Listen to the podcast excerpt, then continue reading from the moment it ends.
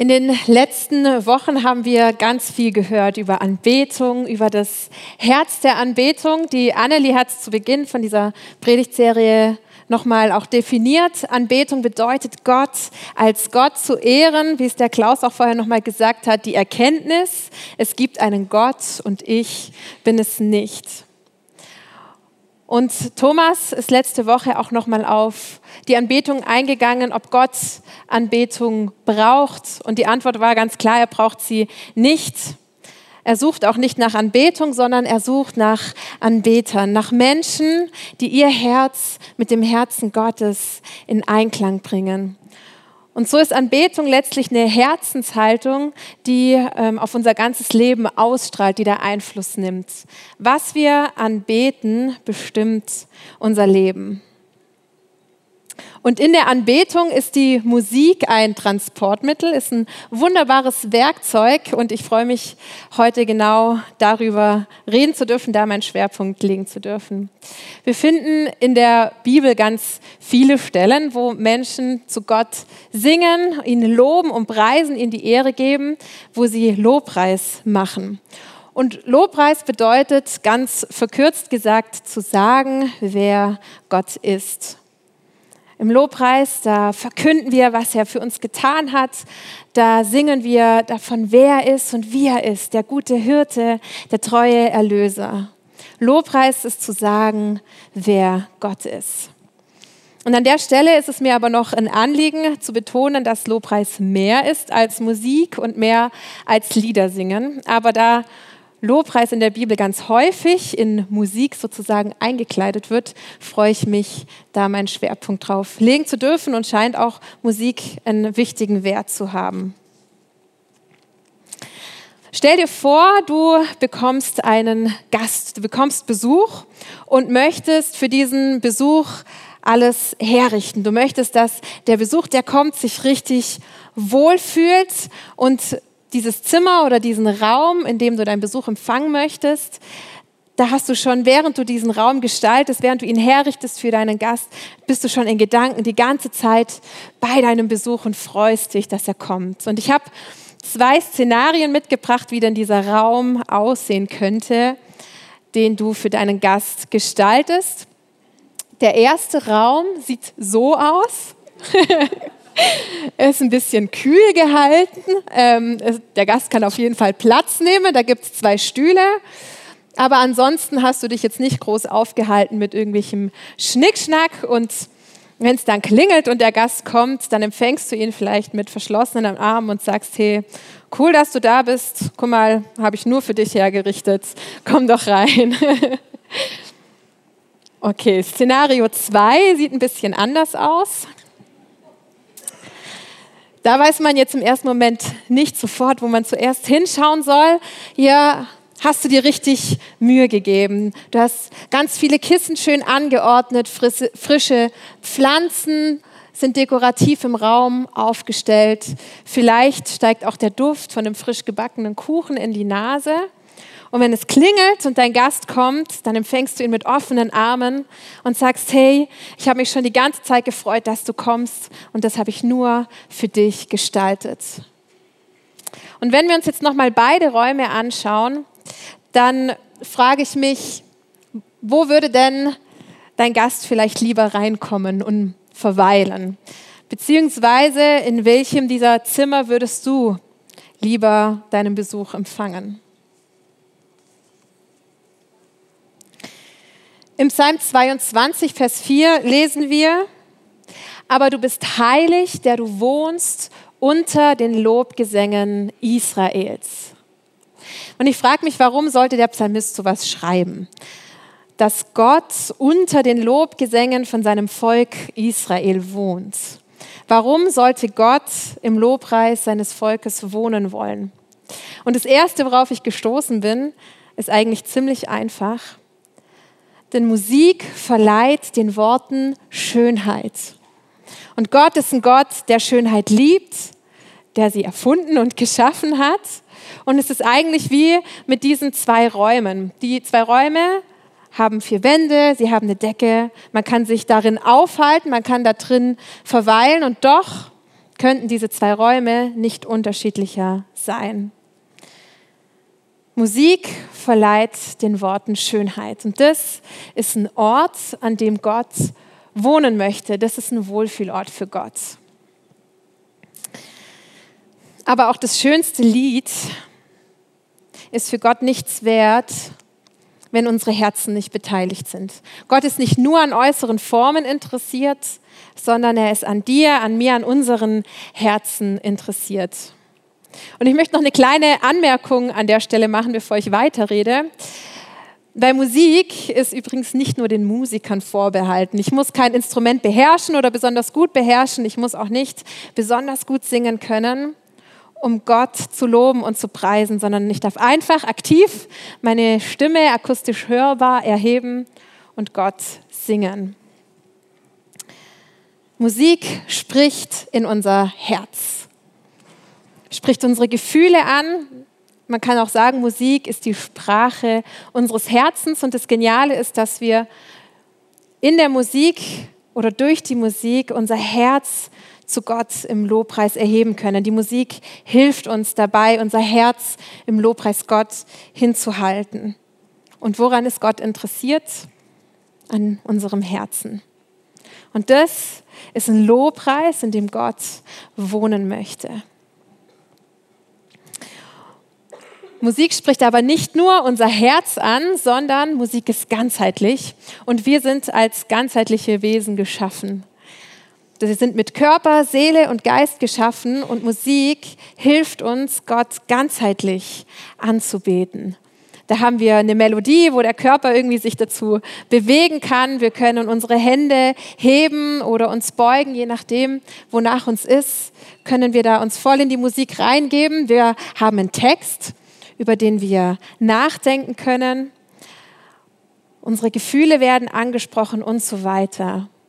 Musik hilft uns, Gott ganzheitlich anzubeten.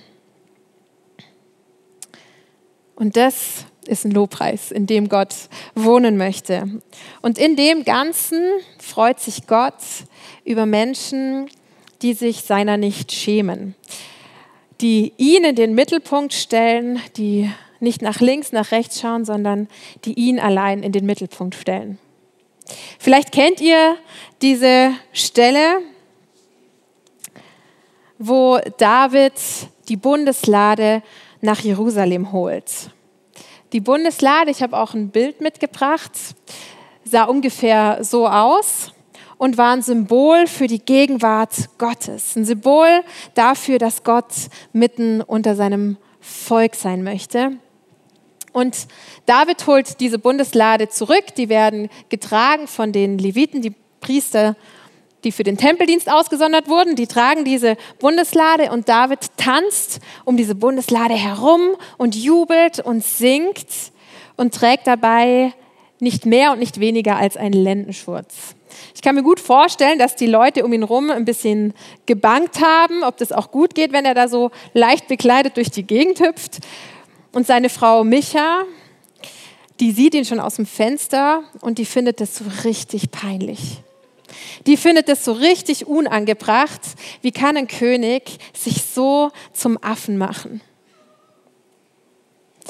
Aber David, David ist so verloren und hingegeben im Lobpreis. Er hat nur Augen für Gott. Seine inneren Augen sind nur auf Gott gerichtet. Und das gefällt Gott, diese Hingabe im Lobpreis.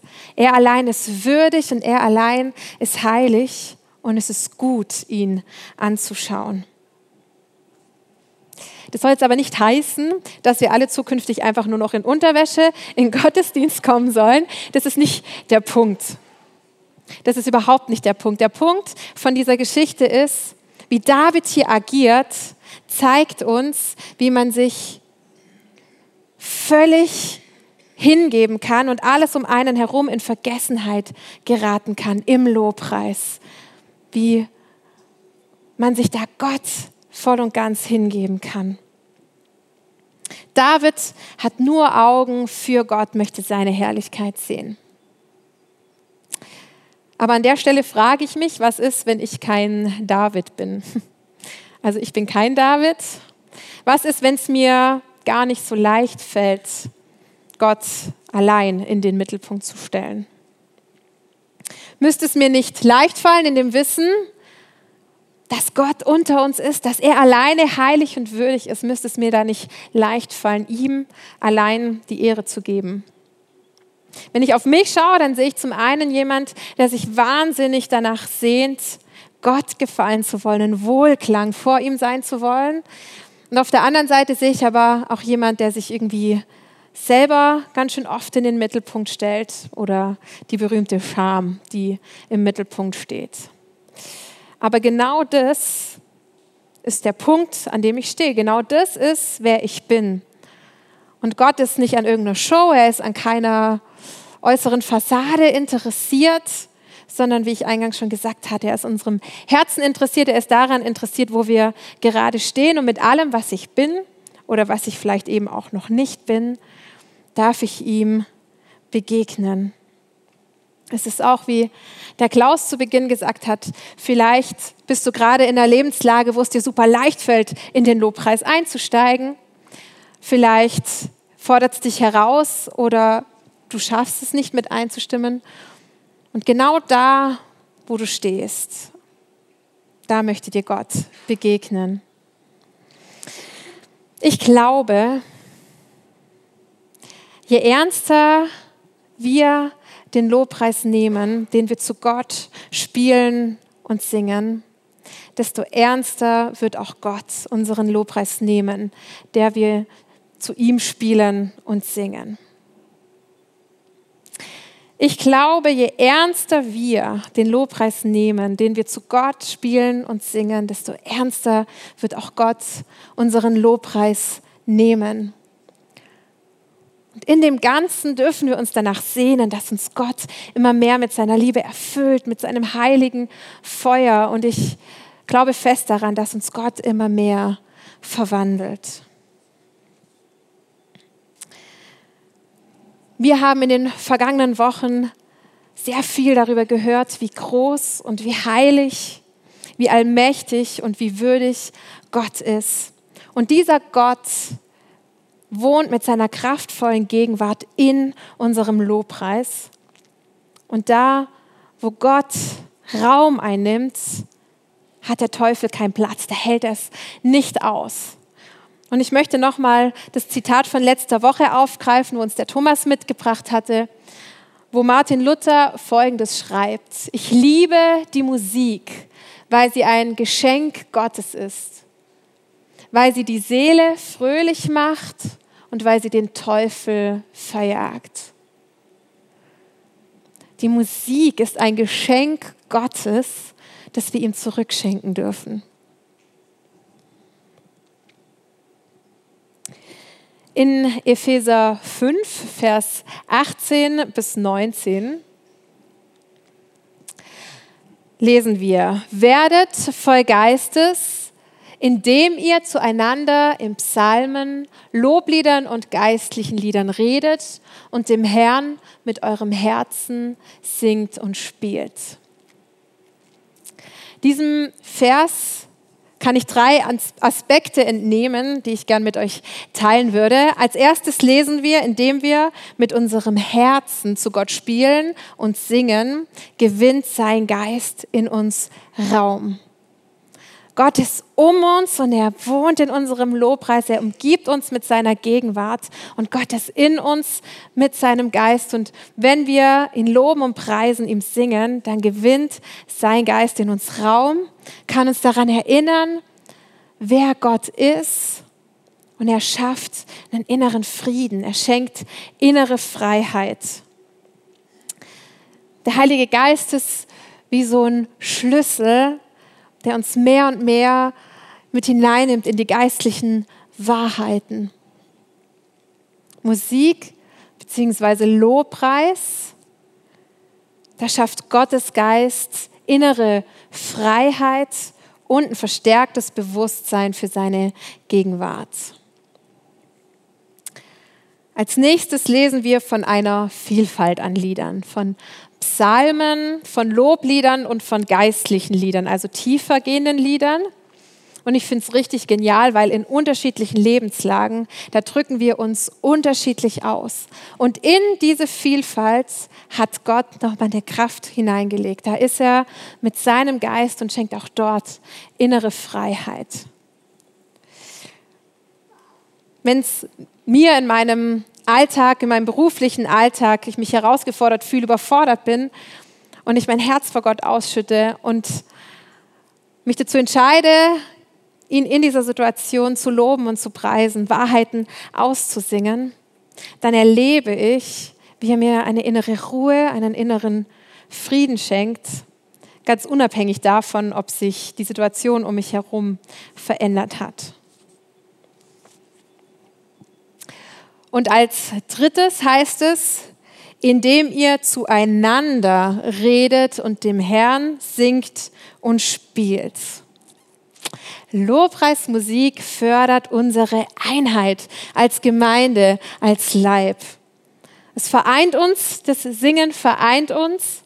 Es ist ein gemeinsames Bekenntnis, eine Übereinstimmung, wo wir als Gemeinde bekennen, wer Gott ist.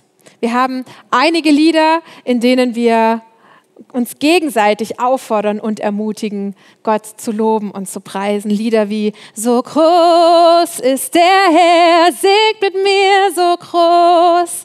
Oder Komm, jetzt ist die Zeit, wir beten an. Komm, so wie du bist vor deinen Gott gibt ganz, ganz viele Lieder, wo wir uns gegenseitig ermutigen und anfeuern, dazu Gott zu loben und zu preisen. Und wenn mir nicht danach ist, warum auch immer, Gott zu loben und zu preisen, es mir gerade schwer fällt. Und ich erlebe aber um mich herum eine Gemeinde im Lobpreis, dann fällt es mir leichter, in diesen Lobgesang mit einzusteigen. Lobpreis ist wie so ein Verbindungsstück zwischen dem, was wir sehen können, zwischen der sichtbaren Realität und der unsichtbaren Realität. Und es entsteht wie so eine Art Raum von Glauben, in dem es leichter fällt, auch zu glauben. Ein Raum von Glaube und Zuversicht, wo es leichter fällt, mit einzustimmen. Ich finde es absolut genial, dass wir nicht alleine als alleinige Jesus-Nachfolger unterwegs sind, sondern dass wir als Gemeinde, als ein Leib miteinander unterwegs sein dürfen und Gott sich dazu entschieden hat, da auch eine besondere Kraft hineinzulegen. Wir machen jetzt einen Sprung in das Alte Testament und springen zu König Josaphat. König Josaphat ist der König von Juda und ähm, es ist folgende Situation. Es gibt drei feindliche Völker, drei feindliche Heere, gegen die Josaphats Truppen kämpfen müssen. Und es ist klar, dass diese drei Gruppen absolut überlegen sind. Und an dem Morgen, wo sie losziehen, wo sie in den Kampf ziehen, da tut Josaphat Folgendes. Wir lesen das in 2. Chronik 20 ab Vers 21. Josaphat beriet sich mit den Versammelten und stellte daraufhin an die Spitze des Heeres einige Sänger. In Festgewändern sollten sie vor den Soldaten herziehen und den Herrn loben mit dem Lied Preist den Herrn, denn seine Gnade hört niemals auf. Als die Sänger ihre Loblieder, als die Sänger ihre Loblieder anstimmten, ließ der Herr die Truppen der Ammoniter, Moabiter und der Bewohner des Gebirges Seir, also die drei feindlichen Gruppen, in einen Hinterhalt geraten und sie wurden in die Flucht geschlagen. Wie verrückt ist denn bitte das Vorgehen von König Josaphat hier?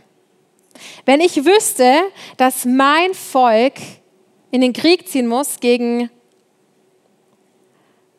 Truppen, die viel größer und viel mächtiger sind als meine. Ich glaube, ich hätte ganz andere Handlungsstrategien und ganz andere Ideen, was man hier jetzt tun könnte. Aber König Josaphat beschließt, nachdem er sich beraten hat, an die Spitze des Kriegszuges, an die Spitze des Heeres Sänger zu stellen. Wisst ihr, was es bedeutet, an der Spitze von einem Kriegsheer zu laufen? Das bedeutet, wenn jetzt hier die feindlichen Truppen sind und sie stehen hier mit ihren Schwertern und ihren Speeren oder was man eben so für Waffen hatte zu dieser Zeit, sind richtig viele gut aufgestellt, stark bewaffnet. Und an der Spitze zu laufen bedeutet, dass ich als allererstes in die Arme von diesen Gegnern laufe. Diese bewaffneten Gegner und König Josaphat stellt Sänger an die Spitze des Kriegsheeres. Das ist wie wenn jetzt König Josaphat unser König wäre und sagen würde, hey, wir haben da jetzt einen Feind, der ist uns total überlegen, wir haben wenig Chancen, aber es ist gar kein Problem, weil ich habe eine Geheimwaffe und das ist Lobpreis. Deswegen, Jürgen, mit deiner Lobpreisband wäre jetzt super.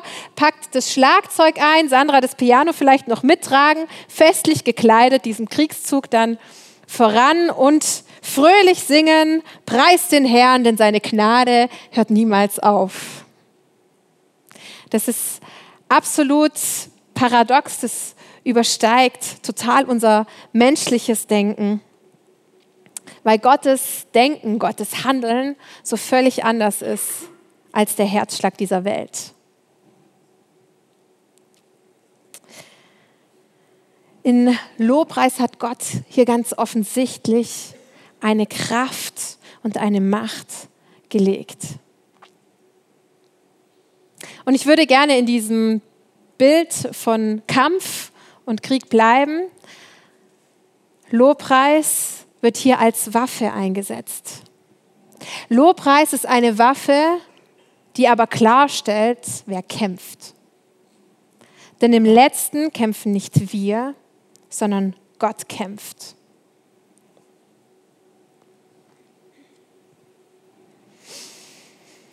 Und wie ich mich so damit beschäftigt habe, habe ich mich gefragt, hey Becky, traust du das Gott zu, dass er im Lobpreis so eine Kraft, so eine Macht hineingelegt hat?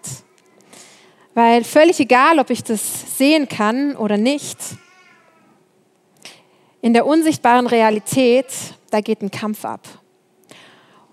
Und was in dieser unsichtbaren Realität passiert, hat zu 100% Einfluss auf das, was wir hier vor Augen sehen in unserer sichtbaren Realität. Hat zu 100% Einfluss auf unser Denken, auf unser Handeln, auf unser Weltgeschehen. Und in dem Ganzen ist Lobpreis eine Waffe. Das übersteigt total unser menschliches Denken. Es ist absolut paradox. Und es ist absolut wahr.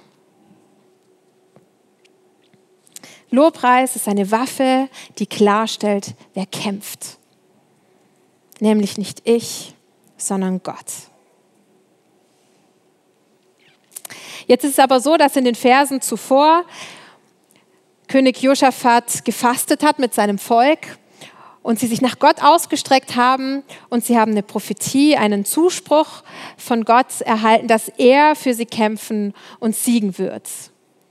Also Josaphat hat ganz klar den Auftrag bekommen, geht ihrem Vertrauen voraus, glaubt meinen Worten und wenn ihr voranschreitet, dann werdet ihr an ein Schlachtfeld kommen, wo es keinen Kampf mehr braucht. Was ist aber, wenn ich jetzt in einer Situation stecke, aus der ich nicht hinaussehen kann, wo sich kein Licht am Ende des Tunnels auftut, wo ich keinen Zuspruch oder eine Gewissheit habe, dass Gott hier eingreifen wird. Genau in so einer Situation befinden sich Paulus und Silas. Vielleicht kennt ihr die Stelle, es ist, wo Paulus und Silas ins Gefängnis geworfen werden. Sie werden geschlagen, ihnen werden die Kleider vom Leib gerissen und sie werden in so einem Block im Gefängnis angekettet und sitzen da auf diesem vermutlich kalten, nassen Gefängnisboden, haben vielleicht offene Wunden, Schmerzen, zerfetzte Kleidung und sind angekettet. Ich weiß nicht, wie ich in so einer Situation reagiert hätte. Ich wäre wahrscheinlich ziemlich überfordert gewesen, wäre total eingenommen gewesen von diesen Umständen. Aber Paulus und Silas, die machen hier was Erstaunliches. Und wir lesen das in Apostelgeschichte 16, Vers 25 bis 26. Gegen Mitternacht beteten Paulus und Silas. Sie lobten Gott mit Liedern und die übrigen Gefangenen hörten ihnen zu. Plötzlich bebte die Erde so heftig, dass das ganze Gefängnis bis in die Grundmauern erschüttert wurde. Alle Türen sprangen auf und die Ketten der Gefangenen fielen ab. Mir fällt es ja schon im Alltag schwer, in herausfordernden Situationen mich dazu bewusst zu entscheiden, meinen Blick auf Gott zu heben, ihn zu loben und zu preisen. Es ist keine logische, intuitive Art und Weise von uns Menschen zu handeln. Aber Paulus und Silas machten Lobpreis. Vielleicht waren sie auch verunsichert, vielleicht hatten sie auch Angst, aber in dieser Situation machten sie Lobpreis, noch bevor sie überhaupt wussten, ob sich irgendwas verändern würde. Und es ist gut, Gott für das zu loben und zu preisen. Es ist gut und wichtig, Gott für das zu erheben, was er getan hat, was wir erlebt haben. Aber es scheint eine ganz besondere Kraft darin zu liegen, Gott zu loben und zu preisen, noch bevor ich einen Durchbruch, eine wundersame Veränderung erlebt habe. Oder ihn auch zu erheben, wenn ich vielleicht überhaupt gar keinen Durchbruch erleben werde und Gott mich stärkt, mich durchträgt. Lobpreis bedeutet nicht, Gott zu sagen, wie groß meine Probleme sind, sondern meinen Problemen zu sagen, wie groß mein Gott ist.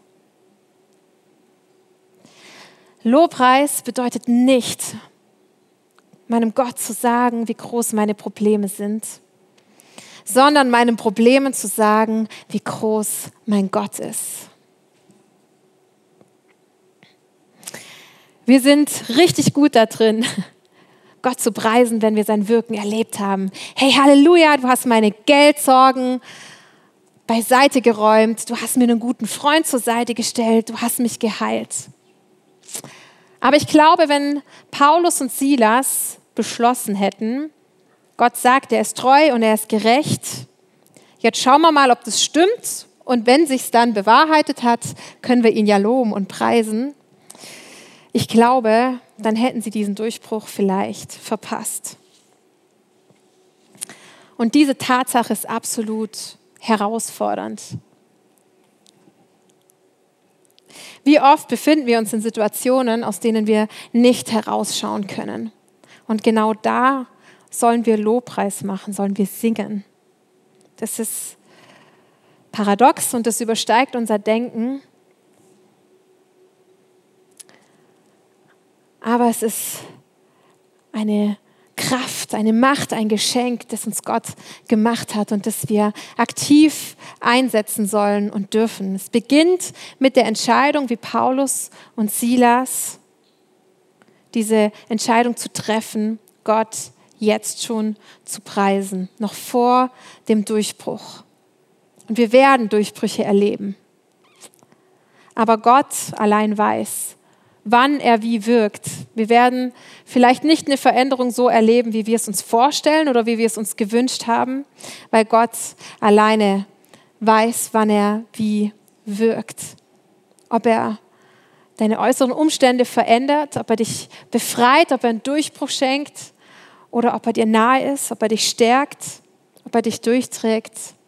Das ist eine Spannung, ein Geheimnis, in dem wir leben. Aber es ist wie so ein göttliches Prinzip, was wir aktiv tun dürfen und tun sollen, indem wir ganz alltäglich einüben, unseren Blick auf Gott zu richten, in den kleinen alltäglichen Situationen einüben, Lobpreis zu machen. Lobpreis leugnet nicht meine Umstände, sondern Lobpreis verkündet, dass Gott treu und gerecht ist, unabhängig von meinen Umständen. Es ist dieses Bekenntnis zu sagen, hey Gott, ich vertraue dir, egal was passiert, weil du deine Liebe am Kreuz schon bewiesen hast. Du wirst mich befreien oder du wirst mir nahe sein, mich durchtragen. Lobpreis ist eine revolutionäre, unschlagbare Waffe, eine ganz andere Denkweise.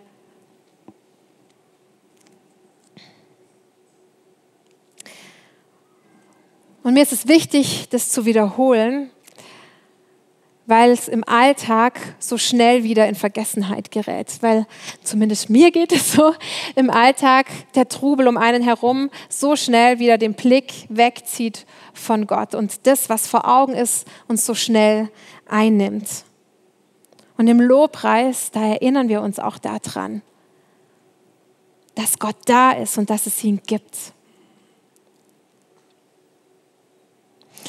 Lobpreis ist eine Kraft, eine Macht, eine Waffe, die klarstellt, wer kämpft, wer regiert, nämlich Gott und nicht wir.